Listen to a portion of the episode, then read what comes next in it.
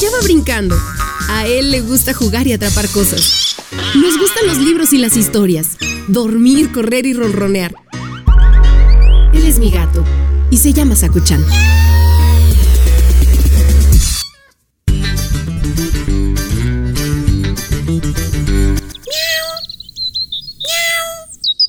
¿Qué estás haciendo, Sakuchan? Travesura seguramente, si ya te conozco cuando te quedas solo. Bueno, ¿quieres escuchar la historia de hoy? El cuento se llama Micaela y el hada de la obediencia.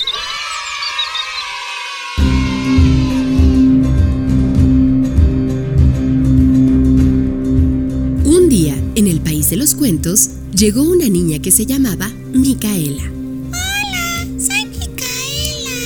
dijo Micaela al entrar a un sitio fascinante. ¡Wipiti! ¡Eres la visitante!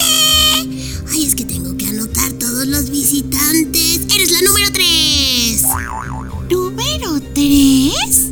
Pensé que venían muchos niños y niñas de todo el mundo. Tienes razón, es mi número preferido, dijo el hadita llamada Brillo Dorado. ¿Y qué haces por aquí? Este es un lugar muy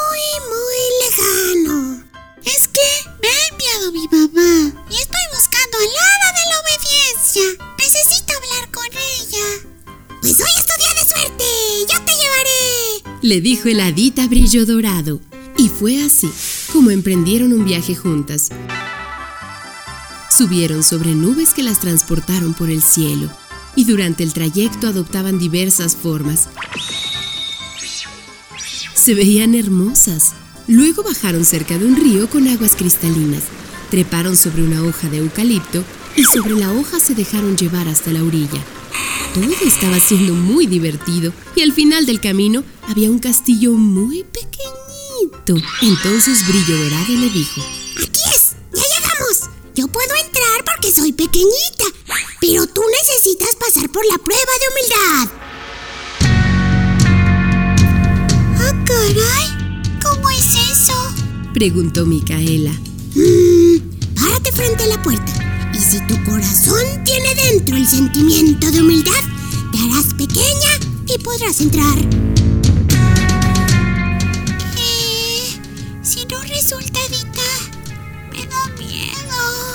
Dijo Micaela. No te preocupes, eres una buena niña. Todo saldrá bien. Entonces Micaela se paró frente a la puerta del pequeño castillo y de pronto, como por arte de magia, se hizo pequeña y pudo entrar fácilmente.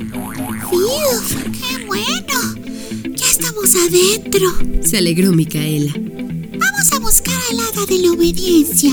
Micaela avanzó junto con Adita Brillo Dorado por el pasillo largo del castillo, en donde había dulces por todos lados y cuadros muy coloridos.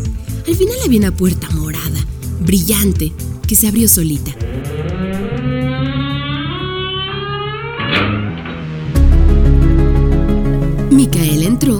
Adita Brillo Dorado se quedó afuera, saludando unos ratoncitos que se encontró. Hola, Micaela. ¿Qué te trae por aquí?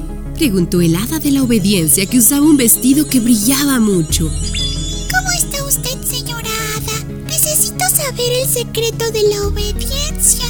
Pues me está resultando difícil ser obediente con mi mamá. Es fácil, Micaela. ¿Recuerdas las nubes que te trajeron y el río en el que navegaste hasta acá?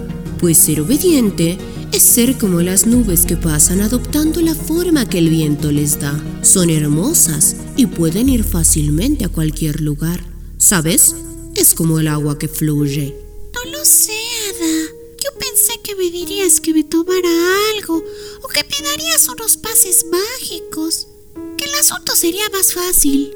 No es una tarea fácil, pero estoy segura que ser obediente con tu mamá te ayudará mucho a escuchar y aprender a aceptar las opiniones de los demás. El hada se acercó a Micaela, le dio un abrazo y ella salió por la ventana. En un abrir y cerrar de ojos, Micaela ya estaba en su cama, acostadita. Además ya comenzaba a amanecer.